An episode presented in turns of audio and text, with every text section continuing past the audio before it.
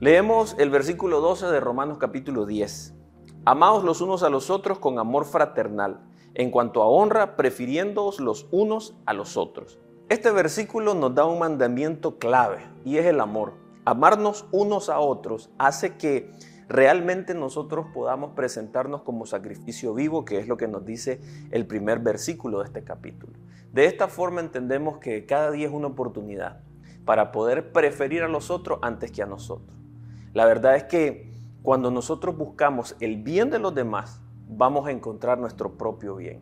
Y eso es una experiencia de amor que tenemos aquellos que hemos conocido a Jesucristo, que entendemos que dar es más bienaventurado que recibir.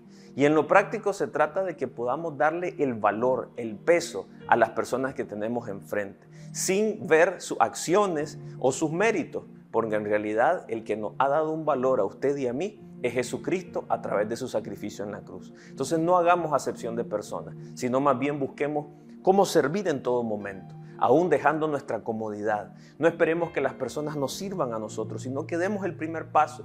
Y qué bueno sería poder establecer esa, ese yo te quiero ayudar, no, yo te quiero ayudar. Y eso generaría en nosotros una cultura de reino, donde preferimos el bienestar del otro antes que el propio. Y eso es un sentido de saber quiénes somos en Cristo Jesús, de que no hay nadie superior a otra persona, sino que más bien nos estimamos como si lo fuésemos.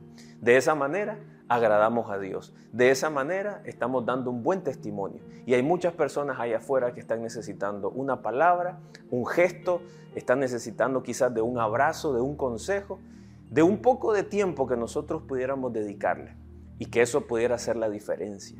Y ahí es donde nosotros podemos amarnos los unos a los otros.